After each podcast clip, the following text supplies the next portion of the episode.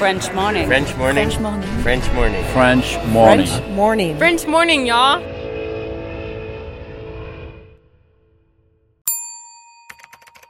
Expatrié. Nom. Adjectif. Vient du grec exo et patrida. Se dit d'un individu qui réside dans un autre pays que le sien.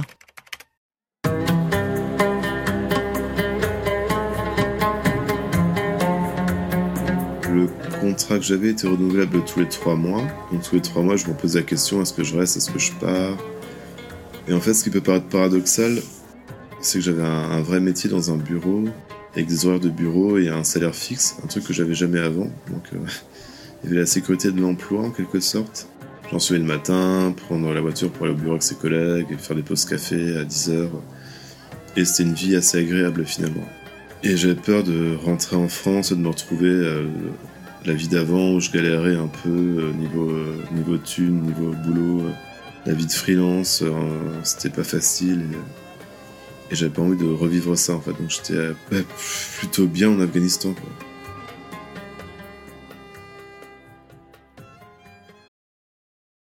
Cet épisode a reçu le soutien de la CFE. La CFE, vous connaissez?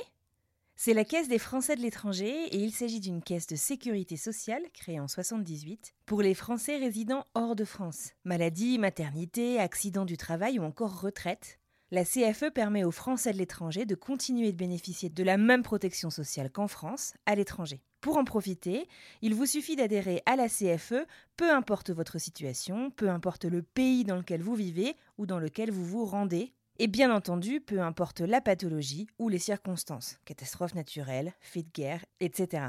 Grâce à la CFE, vous pouvez vous détendre. La Caisse des Français de l'étranger assure la continuité avec le système français de sécurité sociale lors de votre départ de France, mais aussi lors de votre retour d'expatriation, ou encore grâce à la prise en charge des frais de santé pendant vos prochaines vacances en France. Pour en savoir plus, direction cfe.fr.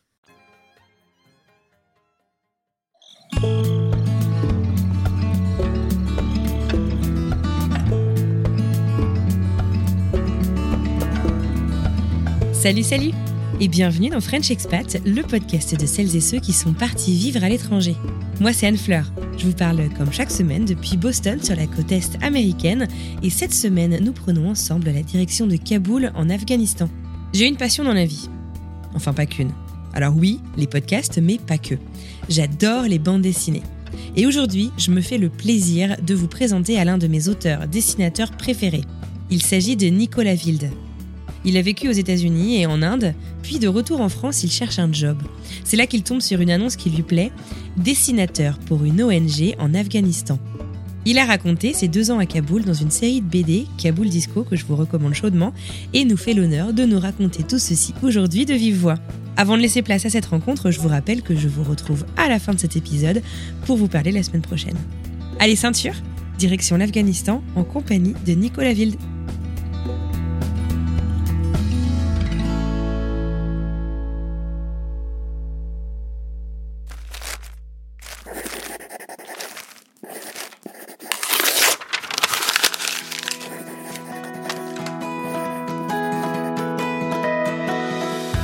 Bonjour, je m'appelle Nicolas Wilde et je suis auteur de bande dessinée et je te parle de Paris.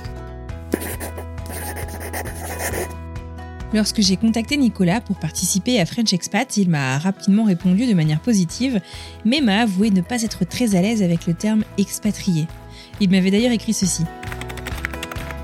Souvent, les gens voient l'expatriation comme synonyme d'occidental riche dans un pays pauvre, mais il y a mille nuances à ce terme, et personnellement, je n'ai jamais été riche ici ni ailleurs. Effectivement, Nicolas est parti vivre à l'étranger dans une multitude de contextes très différents les uns des autres au cours des 25 dernières années, et c'est ce dont on va parler aujourd'hui. Pour ses études tout d'abord, en Erasmus en Écosse en 1998, puis aux États-Unis à Boston entre 2000 et 2002. Donc j'ai étudié un an et euh, le statut c'est Overseas Student, étudiant d'outre-mer, qui est encore différent. C'est pas Erasmus vu qu'on n'est plus en Europe, mais euh, quand on est Overseas Student en général on vient d'un peu partout et euh, pas mal d'étudiants euh, qui étudient à Boston ou aux États-Unis euh, cherchent à rester aux États-Unis ensuite et ils deviennent euh, migrants. en quelque sorte. Et c'est assez incroyable en fait, c'est que tu as réussi à obtenir une carte verte au bout d'un an d'études aux États-Unis, c'est ça? Oui. Une carte résident Une carte verte de non de un an. Ah d'accord, ça existe ça ou ça existe peut-être plus? Alors c'était en 2001, 2002. À l'époque, quand tu étudiais à Boston pendant un an, tu avais droit à une carte verte de un an. Ah ouais, d'accord. Qui était donnée, il fallait la demander, c'était assez facile. Donc j'ai obtenu cette carte verte de un an et après, bah, tu as un an pour euh, faire des démarches, trouver du travail et puis euh, demander ta carte verte euh, plus longue ou quand tu es migrant aux États-Unis, c'est normal quoi, tout le monde est migrant, enfin, ou tes parents, tes grands-parents, c'est un pays de migration, c'est construit avec la migration, donc ça a une connotation positive c'est une terre d'accueil, enfin, c'est ce qui est écrit sur le statut de liberté. Euh, donc, euh, bah, je suis resté six mois avec cette carte verte et j'ai travaillé comme sommelier. Ah ouais Un petit boulot à Bacon Hill de Lucas Market. Excellent, d'accord. c'est à la cave, c'est près de Park, euh, Green Park, ben, le quartier victorien de Boston, ouais, ouais, qui est très chic, en briques rouges. Ah oui, oui. Bah, les clients étaient très chics. Mais tu connaissais quelque chose au vin? Ah non, mais j'avais un accent français ça suffisait. Après, je connaissais un peu le vin d'Alsace, j'avais fait des vendanges en Alsace, du coup, euh, pendant que je travaillais là-bas, ils ont vendu deux fois plus de vin d'Alsace que d'habitude. Parce que les vins américains sont triés par cépage, donc t'as les Cabs, Cabaret Sauvignon, les Merlot, les Chardonnay, les Pinot Noir, donc sont triés par cépage et après par prix. Donc, euh, quand quelqu'un rentre, ah, I want some Chardonnay, like for 20 dollars, like, et tu prends la bouteille à 20 dollars de chardonnay et tu la donnes, et puis ils sont contents. Puis, oh, you have a French accent. Oh, marvelous. Yeah, yeah. Et euh, voilà. et à côté, je faisais un peu d'illustration en freelance. Euh.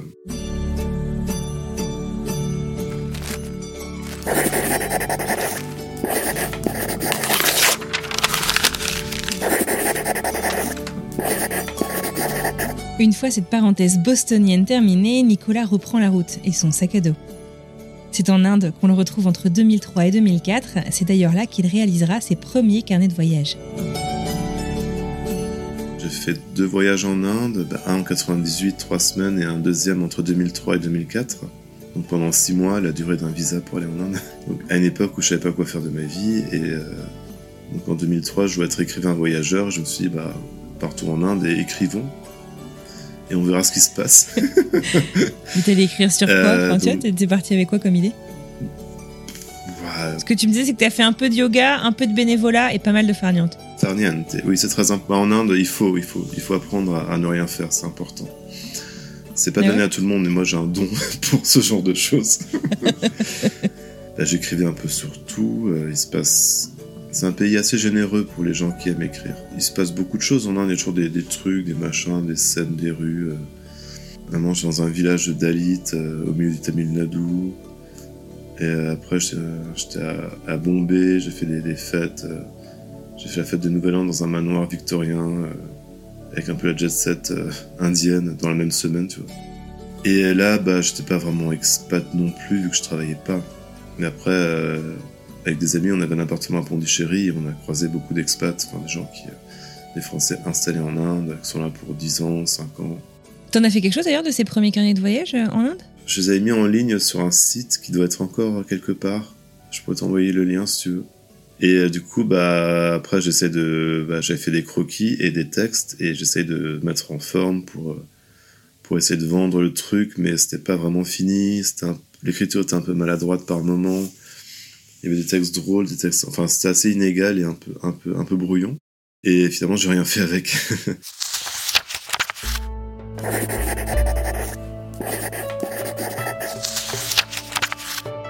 Courant 2004, Nicolas rentre en France. Il enchaîne les petits boulots d'illustration en freelance jusqu'au jour où il répond à une annonce qui va l'emmener dans un pays qu'il ne connaît pas ou très peu, l'Afghanistan. Et après, je suis parti en 2005 en Afghanistan et là, ça, ça a vraiment changé ma vie.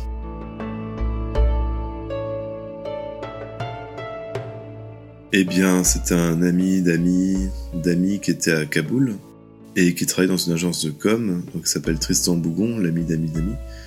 Et euh, il cherchait quelqu'un pour euh, finir un projet sur lequel ils étaient en retard, donc un projet de, de BD en fait, de BD éducative euh, à destination des enfants afghans, pour expliquer la constitution afghane qui venait d'être écrite. Un projet un peu étrange. Et moi, j'ai répondu à l'annonce parce que à l'époque, j'avais pas d'appartement. Je squattais chez des amis et j'avais déjà été en Inde, donc je me suis dit, bon, l'Afghanistan, c'est un peu à côté, ça devrait bien se passer. j'étais prêt à vivre une aventure et puis euh, j'étais un peu surpris quand même. Je pensais pas qu'on pouvait vivre en Afghanistan, tu vois. L'idée euh, m'avait pas, pas traversé l'esprit. J'ai appelé l'un des boss au téléphone, donc euh, Valentin Spido. À l'époque, il y avait un décalage au téléphone quand on parlait, la réponse venait euh, avec une seconde de décalage et euh, c'était hyper flippant. et oui, il m'a dit oui, voilà, bah tu vas vivre dans une maison avec d'autres expats. Je ah, des expats. Ça y est, je, vais en, devenir un finalement. on a passé un, entretien téléphonique et il a dit est-ce que tu es prêt à venir? Je dis oui. Et après, il m'a envoyé un mail le lendemain, il dit bah c'est bon on t'attend, essaye d'arriver le plus tôt possible, dans 10 jours par exemple. Je suis bon, d'accord. Et du coup, bah, je suis allé à l'ambassade d'Afghanistan et j'ai fait un visa et euh, j'ai fait mon sac et je suis parti. Pam. Et donc, c'était une mission de deux mois, mais finalement, je suis resté deux ans, entre 2005 et 2007. Et là, du coup, euh, oui, bah, j'étais expat, remplissais ces conditions. Euh, je suis parti parce que j'ai trouvé un travail à l'étranger et j'avais une condition de vie qui était plutôt bonne. Donc on était dans une grande maison, on avait une femme de ménage, un cuisinier, euh, des gardes, un chauffeur. Donc euh, c'est un peu le style de vie caricatural des expats. Les gardes, c'était pas trop nécessaire à l'époque parce qu'il n'y avait pas vraiment de problème de sécurité. Mais euh, moi, comme je connaissais pas le pays et que je j'avais pas le temps de chercher un appartement à Kaboul, il n'y a pas de petites annonces quoi, j'en cherche appart, T2. non, et puis c'est compliqué. Enfin, la maison qu'on louait pour les employés de la boîte, euh, j'en fallait payer le loyer tous les six mois. Donc tous les six mois, payer six mois de loyer. Enfin, quand tu connais pas, bah tu, euh, s'il y a des gens qui t'accueillent, qui te préparent une chambre dans une maison, tu y vas quoi. Tu vas pas faire genre non. Et nous on était quand même 12 dans la maison et puis on travaillait beaucoup, donc euh, on n'avait pas forcément le temps de faire autre chose. Ou ça donne du travail aussi à bah, des cuisiniers, des femmes de ménage, des gardes. Il y a quand même beaucoup de gens qui n'avaient pas de boulot. Tu t'attendais à quoi du coup euh, avant de partir J'ai l'impression que tu es parti très rapidement et un peu la bouche en cœur quoi. ok, mhm. l'Inde c'était cool, je vais pas très très loin, ça va être sympa. Comme j'avais peu de temps pour me préparer, bah, je me suis pas trop préparé. Et quand on annonce à sa famille, à ses proches, à son entourage qu'on part en expatriation en Afghanistan, dans un pays qui a quand même pas mal souffert par la guerre et qui est certes en pleine reconstruction, comment ça se passe? Avec la famille, j'ai dit les choses à l'envers. Je dis j'ai trouvé un travail, genre ouais, en Afghanistan. Ah. bah, le fait d'être, euh, enfin, d'aller directement dans un endroit où t'as, bah, directement, enfin, t'es accueilli dans un endroit où t'as une, maison, euh, tu vis pas seul, tu vas pas, c'est, c'était un peu rassurant quand même d'avoir un cadre. Quand j'étais en Inde, j'avais pas de femme de ménage, ni de garde, ni rien, parce que c'est pas nécessaire, quoi. Tu peux faire un peu, la sécurité est bonne.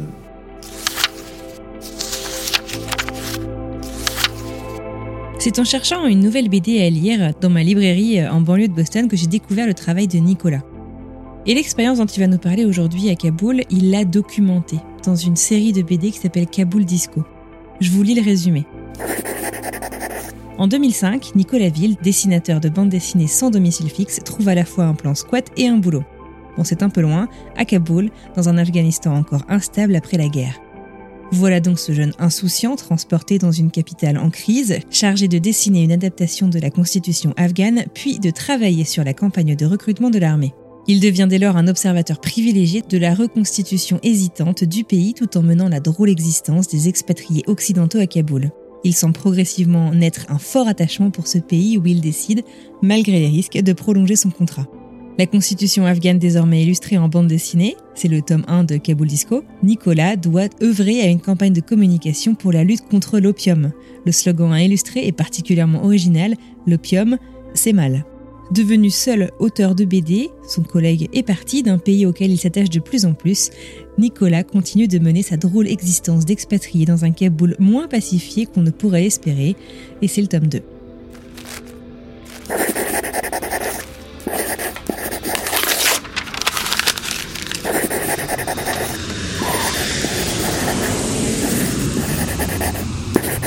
Est-ce que tu peux me raconter justement, euh, bah, je sais pas, euh, ta première journée, tes premières semaines? Alors je sais que tu en parles euh, pas mal dans ton dans Kaboul Disco, que j'ai dévoré d'ailleurs.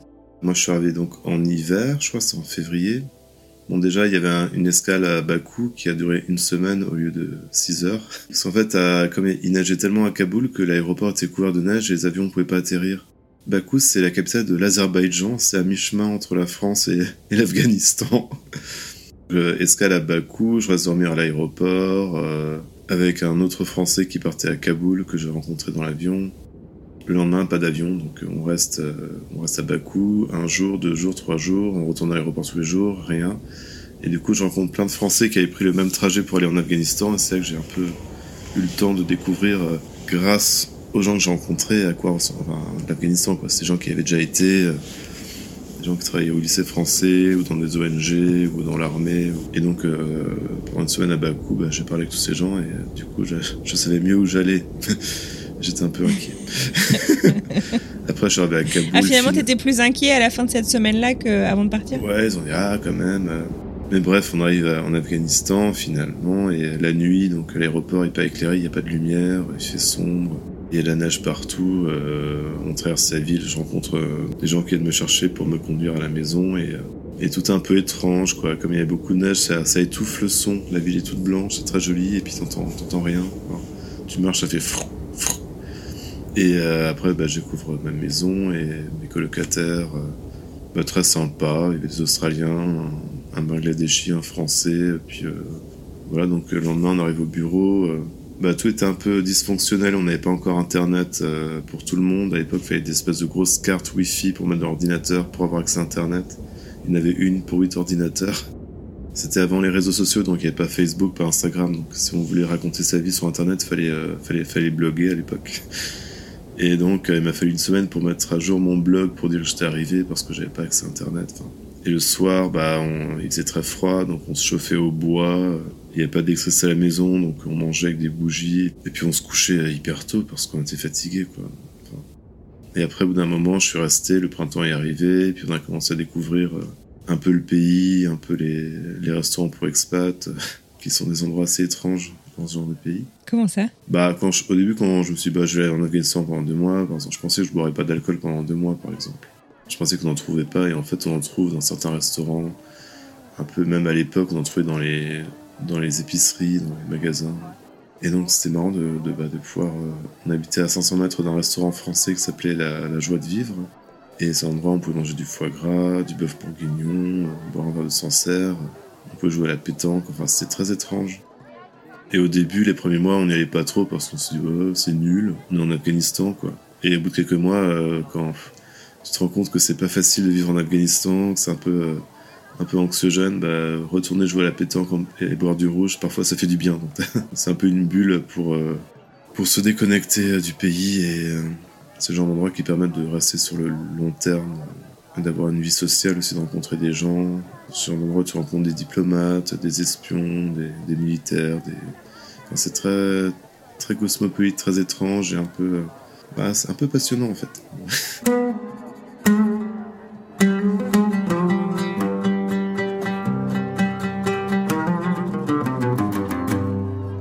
2005, c'était encore l'âge de la reconstruction de l'Afghanistan. Bon, là, on a changé d'époque. Donc, ça avait attiré beaucoup de monde, à la fois des aventuriers, des, entrepreneurs, des journalistes, euh, des diplomates, euh, des espions. Enfin, il y avait toute une foule de personnes euh, assez cosmopolites. C'était juste étrange et drôle.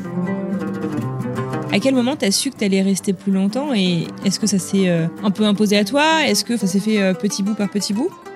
Oui, bah en fait le contrat que j'avais était renouvelable tous les trois mois. Donc tous les trois mois, je me posais la question est-ce que je reste, est-ce que je pars? Et au bout de six mois, un an, bah, je m'étais fait pas mal d'amis sur place. Et, euh, en fait, ce qui peut paraître paradoxal, euh, c'est que j'avais un, vrai métier dans un bureau, avec des horaires de bureau et un salaire fixe, un truc que j'avais jamais avant. Donc euh, il y avait la sécurité de l'emploi en quelque sorte.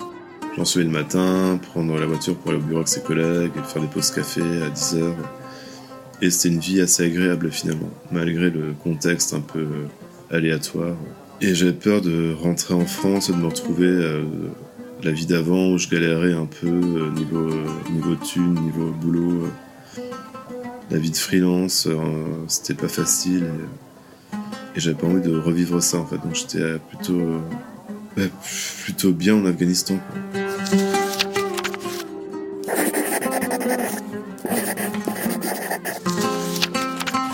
Côté professionnel, sa situation en Afghanistan confère une certaine stabilité à Nicolas, stabilité qu'il n'est pas tout à fait prêt à lâcher. Illustrer la constitution afghane pour les enfants. Le projet peut paraître un peu surprenant au premier abord. Alors, à quels autres types de projets a-t-il contribué quand il était là-bas? On a eu d'autres projets euh, ou sur la santé ou sur l'éducation qui étaient assez sympathiques. Et des projets un peu plus, un peu plus étranges. On avait fait notamment la communication pour euh, l'armée afghane, pour aider au recrutement de l'armée afghane. Et on a fait une campagne de com contre l'opium aussi, pour euh, inciter les gens à ne plus produire de l'opium et à ne plus en consommer. Et ça n'a pas très bien marché. L'opium fait vivre beaucoup de monde en Afghanistan. Alors, tu nous disais que tu avais un bureau, un travail de bureau a priori, mais tu as quand même fait pas mal de terrain. Tu le documentes notamment dans tes, euh, dans tes, dans tes livres, euh, Kaboul Disco 1 et 2. Euh, je sais pas, est-ce que tu peux nous, nous, nous en raconter, je sais pas, un ou deux moments qui t'a particulièrement marqué, nous, nous amener un peu avec toi? Bah, il y a les moments un peu récréatifs, c'est quand on partait en week-end ou en vacances dans d'autres endroits en Afghanistan. Donc à Bamiyan, là où il y a les, les Bouddhas géants, c'est très beau, enfin, des beaux paysages, on, voilà, on passe un bon moment.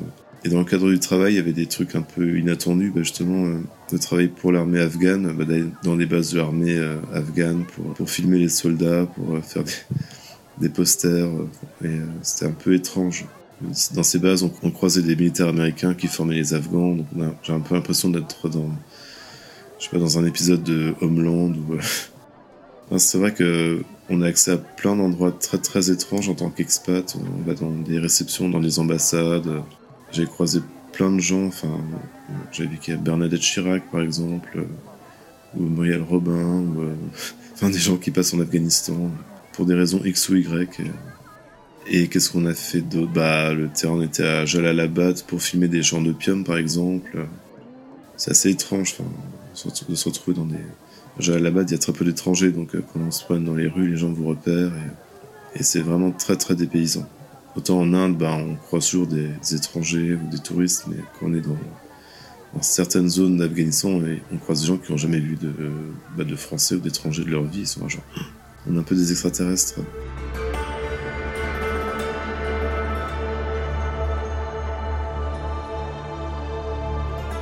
Et sinon, Vivre à 12, 12 personnes, 12 adultes dans une maison pendant deux ans, c'est une opportunité ou un fardeau?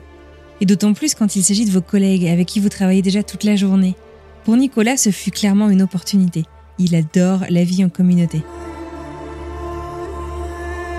Moi j'aimais bien la, vie euh, en communauté, donc, euh, et comme c'est que des gens qui a priori ont, un, petit grain, parce que pour vivre en Afghanistan, Donc c'est des gens avec lesquels on s'est bien entendu. Enfin, la plupart des collègues euh, sont devenus des amis. Je reste en contact avec eux. Même encore aujourd'hui, j'étais à des mariages d'anciens collègues de Kaboul. Puis à l'époque, on était tous jeunes, on avait entre 20 et 30 ans, donc on était un peu en mode. Euh, par certains côtés, j'ai l'impression de faire un deuxième échange Erasmus, tu vois. Non, ça qui était sympa aussi, c'est vivre dans une grande maison où, on pouvait euh, faire des fêtes ou accueillir des gens, euh, faire des grands repas, euh, jouer à risque autour du feu de cheminée. Enfin, il avait une bonne qualité de vie. Si son expérience à Kaboul l'a transformé pour le meilleur et lui laisse de merveilleux, excellents souvenirs, l'Afghanistan n'en demeure pas moins, à l'époque, un pays en reconstruction, à la stabilité toute relative. Nicolas raconte quelques moments qui l'ont marqué.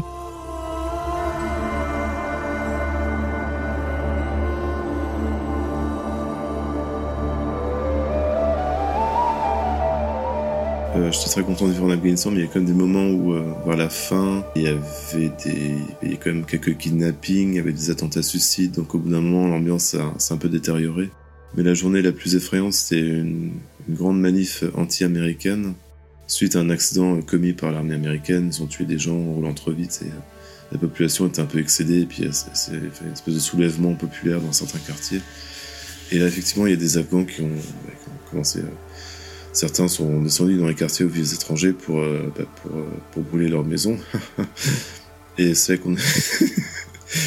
et euh, du coup, effectivement, là, c'est un peu, un peu compliqué à gérer. On a dû quitter notre maison un peu en toute vitesse et, on s'est fait rapatrier par l'armée française dans, une base de l'OTAN. Après, on a dormi sur place et on savait pas trop à l'époque si on allait être rapatrié en France, si les émeutes allaient dégénérer ou sur d'autres personnes qui viendraient. Vu que le pays est assez instable, tout peut arriver, donc. Euh, mais le lendemain, ça s'est calmé, on est rentré chez nous. Mais à partir de là, j'étais un peu moins.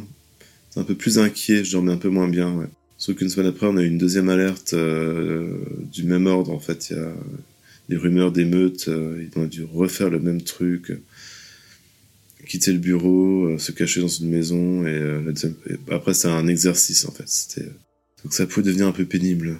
Mais je suis quand même resté six mois et euh, un peu moins moins un peu plus regarder derrière moi. Et à l'époque, on avait des règles de sécurité parfois quand un étranger se faisait kidnapper, ce qui arrivait de plus en plus souvent. on pouvait plus sortir dans la rue, on était confinés, un peu comme comme aujourd'hui en France, il y a des moments où il bah, fallait respecter un couvre-feu, rester chez soi après 18 heures. Et euh, si on voulait sortir, il fallait y aller en voiture avec un garde dans la voiture. Donc ça pouvait devenir contraignant par moments. Nicolas le disait en début d'épisode, il a vécu avec 11 autres personnes dans cette grande maison, 12 personnes au total venant des quatre coins du monde. Mais comment on fait, quand on travaille tout le temps, qu'on vit avec nos collègues, pour rencontrer des locaux?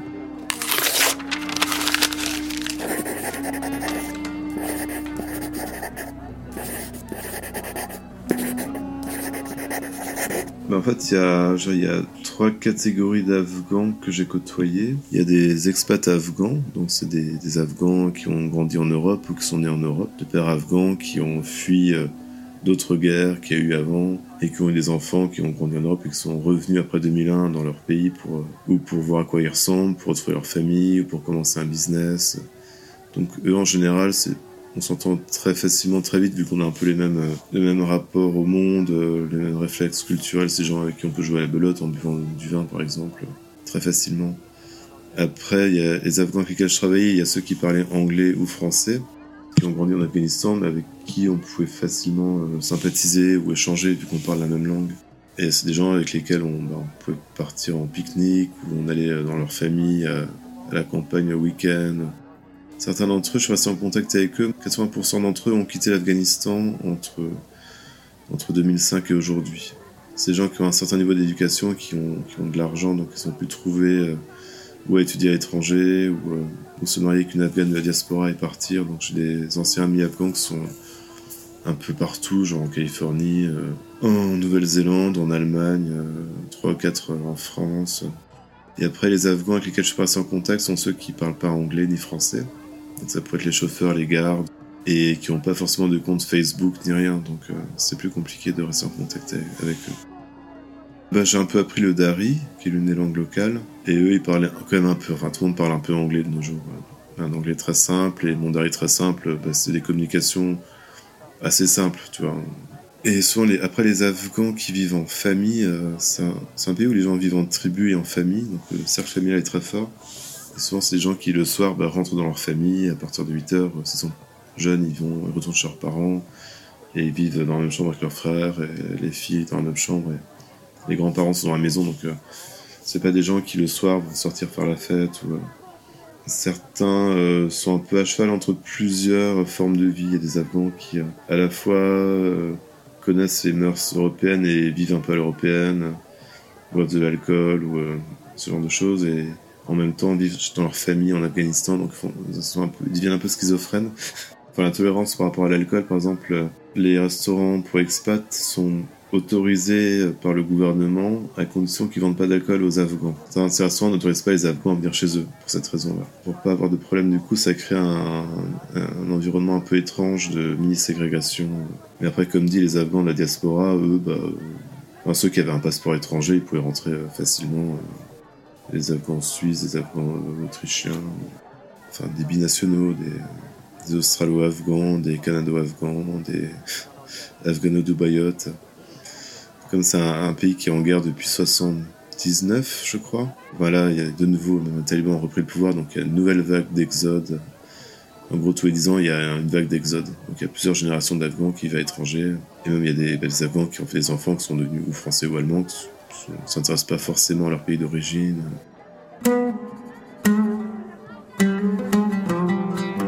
Et alors, tu me disais euh, en lançant l'enregistrement euh, aujourd'hui que euh, l'Afghanistan a changé ta vie. Bah oui, parce que du coup, c'est à titre personnel, bah, c'était mon premier vrai métier. Et c'est un endroit où je me suis fait plein d'amis, où j'ai découvert un pays que j'aime beaucoup, une culture. C'est un pays qui est passionnant et et aussi, j'ai pu réaliser mon, objectif que j'avais pas atteint en Inde, c'est devenir euh, écrivain euh, euh, voyageur. Donc c'est ma première BD, ça raconte ma vie en Afghanistan. Et, suite à ça, bah, j'ai continué à... Une fois que j'avais trouvé un peu mon, système d'écriture, j'étais à l'aise grâce au blog, j'ai un peu expérimenté différentes façons de raconter en BD. j'ai un peu testé une forme narrative qui était un peu balbutiante à la base. Et au bout d'un moment, bah, j'avais mon écriture mon style et puis j'ai commencé à faire d'autres voyages, d'autres projets et puis euh, et puis voilà quoi.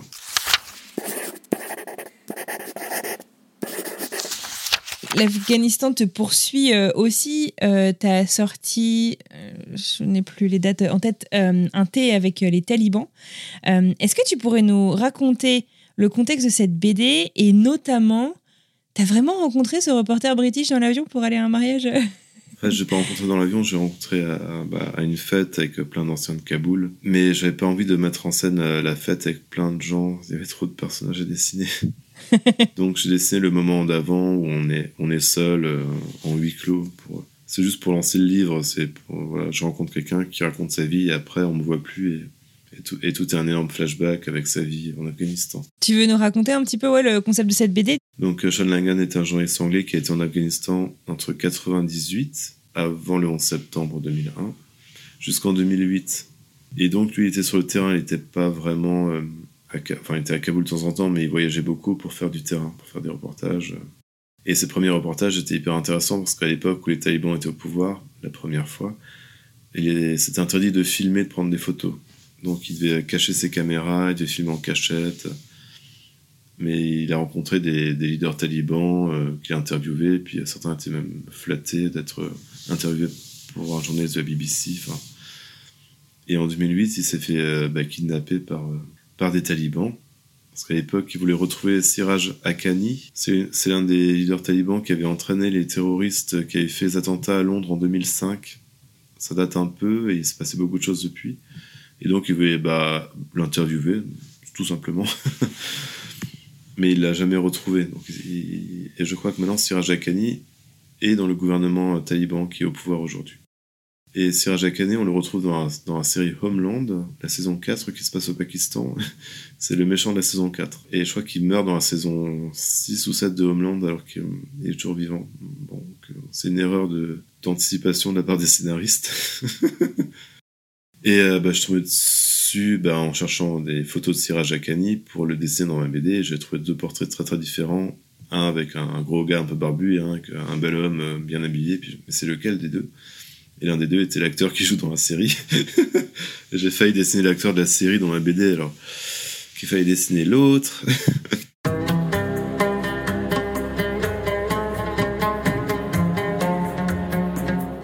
tourisme en Afghanistan, euh, il y en a peu et il y en a eu peu peut-être au cours des 20 dernières années euh, aussi. Euh, est-ce que tu pourrais nous transporter un peu en fait dans, l'Afghanistan, le Kaboul que, toi tu as découvert, que tu as vécu? Qu'est-ce qu'on y voit? Qu'est-ce qu'on y ressent? À quoi ça ressemble en fait? Je sais pas si est-ce qu'il y a une odeur que tu voudrais partager, un son oui, bah alors il y a, en fait, c'était une ville qui était un peu en, en 2001, qui était quasiment vide, il n'y avait plus personne pas de voiture dans les rues quasiment. Il y avait quelques pick-up Toyota, mais c'était ceux des talibans. Et quand je suis arrivé, bah, c'était le... les gens revenaient. Des gens qui avaient fui le pays pendant les talibans qui revenaient. Il y avait un exode rural aussi, des gens à la campagne qui n'avaient pas de boulot, qui allaient à Kaboul pour tenter leur chance. Donc tu avais un exode migratoire vers la capitale assez important et la ville a... est passée de 1 million d'habitants à 5 millions d'habitants en... en, 5 ans. Euh, beaucoup de travaux dans tous les sens le vieux Kaboul, il y a des endroits qui sont assez rustiques, t'as des petits trucs, des maisons en pissé ou en, terre crue avec euh, des petites échoppes, t'as des, petits marchés, le marché aux oiseaux où les gens vendent des oiseaux, c'est assez mignon. Notre premier bureau était près de, Butcher Street, la rue des bouchers. Donc c'est une rue quand tu la traverses, ça sent la viande, t'as des, des morceaux d'animaux morts accrochés dans la rue avec des crochets à viande. Toutes les rues sont pas pavées, donc les, les égouts, c'est des trous le long des rues. Et euh, tout est un peu boueux. Enfin, quand tu marches, en hiver avec la neige, tu vois pas forcément les trous, donc tu, tu te prends. Et euh, c'est assez vivant. Enfin, c'est redevenu un peu un cœur économique. Bon, aujourd'hui plus, mais c'est une ville assez bruyante et euh, donc l'électricité de la ville c'était deux heures par jour. Donc dans les quartiers où les gens ont un peu d'argent, il y a des groupes électrogènes qui font beaucoup de bruit, donc c'est un espèce de, de dans certains quartiers. Et puis parfois bah, ces groupes électrogènes un peu rustiques qui fonctionnent à l'essence, donc ça dégage pas mal d'odeurs de, fuel. Mais euh, sinon, à l'époque, quand j'étais, il y avait la circulation était assez fluide, il n'y avait pas encore trop de véhicules, mais ça construisait pas mal dans le centre, des nouveaux bâtiments un peu euh, assez grands avec des espèces de façades en verre, mais un peu cheap, tu sais, qui dure, enfin, qui ont une durée de vie un peu limitée. Euh. Il y a un, style architectural qui est apparu, c'est ce qu'on appelle les, les villas pakistanaises. C'est une espèce de, de villas en béton un peu, un peu baroque avec des, des colonnes doriques en or, des espèces d'aigles en, en, marbre posées sur des piles, enfin, le tout un peu en, ça ressemble un peu à un blocos décoré, mais. Donc ça c'est un peu le, le, style moderne, un peu, un peu bling bling. Mais euh, nous, enfin surtout les expats français, on aimait bien plutôt vivre dans des vieilles maisons un peu avec des, fenêtres en bois. On cherchait plus un peu euh, décoré avec des tapis achetés au, bazar. Euh, c'est un peu les maisons, les maisons des expats français, c'est un peu comme ça, genre un peu, un, peu style, un peu une déco, un peu, un peu, un peu ethnique.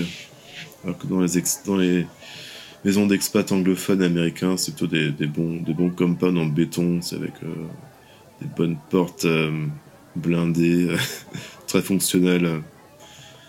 Parmi les expats américains, il y a plutôt, c'est une tranche d'âge un peu supérieure. C'est plutôt des gens qui ont un plan de carrière. Genre, oui, j'allais en Afghanistan, après je retourne à Washington, c'est bien pour. Et le confort sur place, bah, ils, viennent pas pour euh, acheter des jolis tapis et se promener euh, à la campagne, quoi. Alors France, il y a, on avait une vision de l'Afghanistan qu'on connaît un peu. Il y a un côté un peu romantique. C'est Massoud, c'est Kessel, c'est. Euh, a des gens qui sont là-bas pour amour pour le pays. Chez les Américains, c'était moins le cas. C'est par euh, amour pour euh, leur carrière ou pour l'argent. bon, j'exagère, c'est un peu caricatural, mais bon, j'ai des amis américains très sympas qui, qui ont aussi appris la langue et qui voyagent beaucoup dans le pays.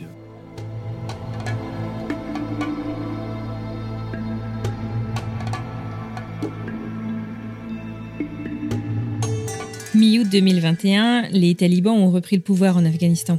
Que l'on suive ou non l'actualité, je pense qu'on a tous en tête ces images d'avions qui cherchent à quitter l'aéroport de Kaboul avec des personnes accrochées à leur train d'atterrissage, à leurs ailes, à leurs réacteurs. La reprise du pouvoir par les talibans a fait beaucoup de bruit au moment où ça s'est passé et on en parle un peu moins maintenant. Et Nicolas, qui dit bien volontiers que l'Afghanistan a changé sa vie pour le meilleur. Comment est-ce qu'il a vécu tous ces événements? Ça m'a surpris, quoi, l'effondrement du pays. Euh on sentait que c'est un pays qui tenait, enfin, le gouvernement, la police armée afghane, ils tenaient debout avec le support euh, de l'armée américaine. Bah déjà en 2005-2006, quand on a travaillé avec l'armée américaine et afghane, on, voyait bien que parmi les soldats afghans qu'on avait croisés, le niveau de motivation n'était pas hyper élevé. Quoi. Enfin, j'en venais parce qu'ils savaient pas quoi faire de leur vie. Mais déjà à l'époque, il y avait dans une même famille, euh, pour avoir un fils qui était taliban, un autre fils qui était à l'armée afghane. Puis, euh, souvent les gens ils font ce qu'ils peuvent euh, où ils peuvent, ils choisissent pas forcément. Il y a une phrase assez marrante euh, qui dit on peut louer un Afghan mais on peut pas l'acheter. Enfin on peut pas on peut pas acheter un Afghan, on peut le louer dans l'autre sens. Bah c'est à dire que bah, les Américains par exemple euh, ils viennent avec plein d'argent pour acheter les gens, acheter la paix, genre on donne de l'argent là, on donne... à on donne de l'argent pour qu'il arrête, pour qu'il rende ses armes machin. Et oui quand l'argent s'arrête, bah les gens ils, ils, retournent leur veste quoi, ils vont ailleurs. Mais là le problème actuel c'est que la, réserve de la banque afghane euh, se trouve, est aux États-Unis et les Américains euh, gardent l'argent. Ils ont arrêté de, financer l'État afghan, euh, c'est les talibans qui sont au pouvoir, donc ils donnent plus d'argent aux talibans. Et la population meurt de faim. Il y a plein de gens qui sont déjà morts de faim. C'est la plus grande crise humanitaire en cours dans le monde. Et là, avec l'arrivée de l'hiver, comme il fait très froid en hiver, ça va être une catastrophe. Donc, à la fois, il faut dépêcher une aide humanitaire d'urgence Mais comme le pays est tenu par des talibans qui sont opposés à la démocratie, à, plein de choses qu'on aime bien en Europe, c'est compliqué. Voilà. Il y a beaucoup d'humanitaires qui vont là-bas, ils doivent négocier avec les talibans, quitte à leur donner un bac chiche pour pouvoir accéder à la population. Donc c'est des calculs très compliqués à faire.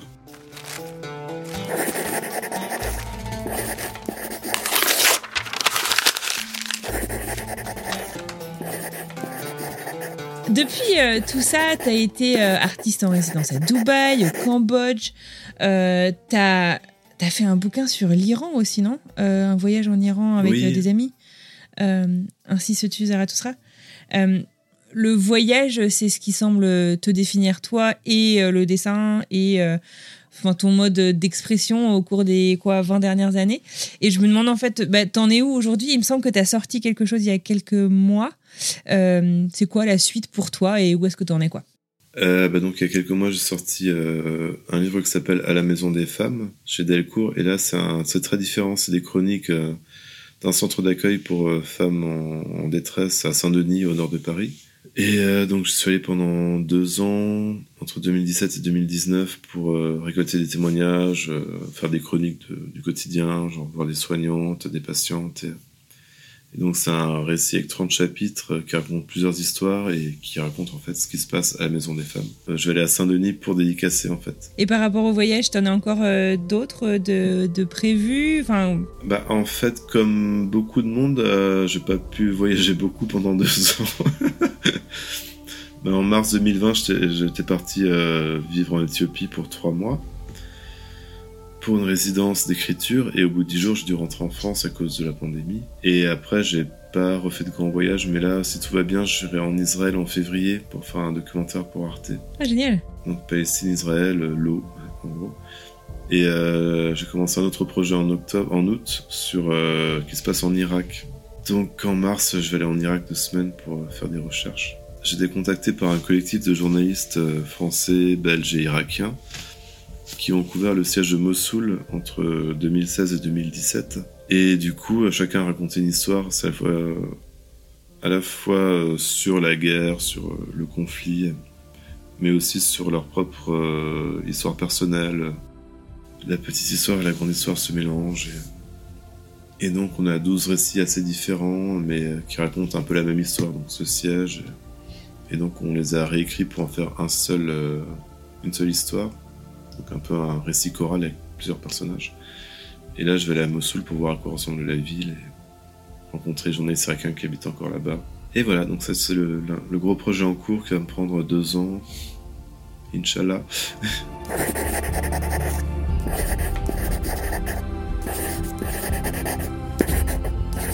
Est-ce qu'il y a un conseil que tu donnerais, euh, je sais pas si c'est au Nicolas de 1999 ou au Nicolas de 2000 2005, avant euh, ton départ de France. Est-ce qu'il y a un truc, euh, peut-être même qu'on te l'a dit d'ailleurs, qui t'a servi, qui pourrait servir à d'autres, ou euh, que tu aurais aimé savoir, que tu aurais aimé qu'on te, qu'on te suggère avant de partir vivre toutes tes aventures aux quatre coins du monde?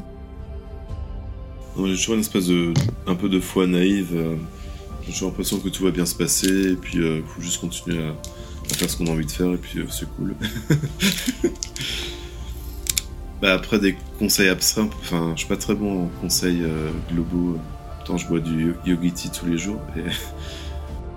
non, en BD, faut pas avoir peur de montrer ce qu'on fait, faire les storyboards, et faut pas avoir peur de la critique. Euh. Parfois il y a des gens qui dessinent en cachette et qui osent pas montrer, ils font ça tout le temps, puis euh, ils attendent d'avoir fini une BD pour la montrer et c'est pas une bonne idée.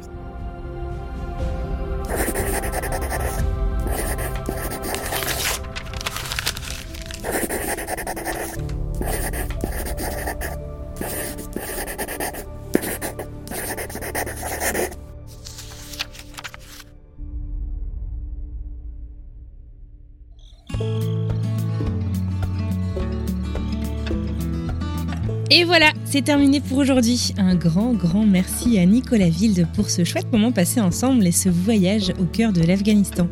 Si son histoire vous a intéressé, que vous avez envie de creuser tout ça, deux choses. La première, Retrouvez les aventures, littéralement, de Nicolas en Afghanistan, euh, ainsi que celle d'un journaliste dont il a raconté l'histoire dans un de ses romans graphiques. Ça s'appelle Kaboul Disco, il y a plusieurs tomes et c'est vraiment génial. Je vous les recommande très sincèrement. Et deuxième chose, si le monde perse et l'exploration de l'Afghanistan en particulier vous intéresse, remontez un petit peu votre feed euh, d'écoute. Et au début de la saison 3, nous avons enregistré un épisode avec Paul qui avait quitté à vélo la Turquie pour se rendre à Kaboul. Il nous racontait son année passée à Kaboul et son évacuation en août dernier. Je vous mets les liens de tout ceci dans les notes de l'épisode pour que vous les retrouviez plus facilement. Je tiens aussi à vous remercier, vous, très sincèrement. Vous êtes de plus en plus nombreux chaque semaine à nous écouter. Ça nous fait immensément plaisir et ça nous soutient énormément dans notre travail. Du coup, on part où la semaine prochaine? Eh ben, on écoute. Une de mes, mini-claques quand j'arrive en VIE ici, c'est que je me rends compte que mes voisins, ils sont tous blancs, qu'il n'y a personne de noir dans, ma, mon quartier. Les gens sont super sympas, super ouverts. Mais ouais, il n'y a, a, pas de noirs. Ma, ma, principale question en tant que femme de couleur, c'est où sont les noirs à Boston? Et donc là, je rencontre dans les Uber je dis, mais vous habitez ouais. Et je leur pose des questions, mais vous habitez où, quoi Si je dois être à Soleil Noir, je vais leur montrer. faut commencer quelque part. Et si je dois montrer le chemin, ben, je le ferai. Café Sauvage, c'est aussi le Black Excellence, pour leur montrer qu'on est, euh, qu'on peut le faire. Quand on connaît pas, la différence fait peur, mais que la différence, ça, ça, ça peut aussi nous rapprocher.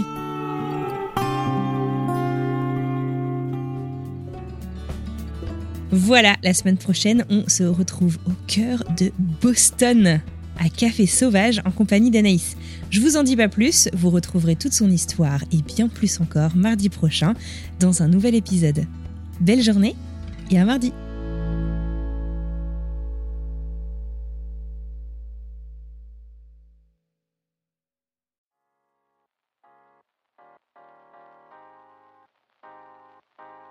Vous venez d'écouter un podcast réalisé par moi-même, Anne-Fleur Andrely, mixé et habillé par Alice Krief et produit par French Morning.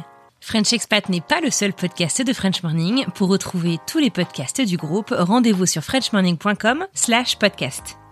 À bientôt!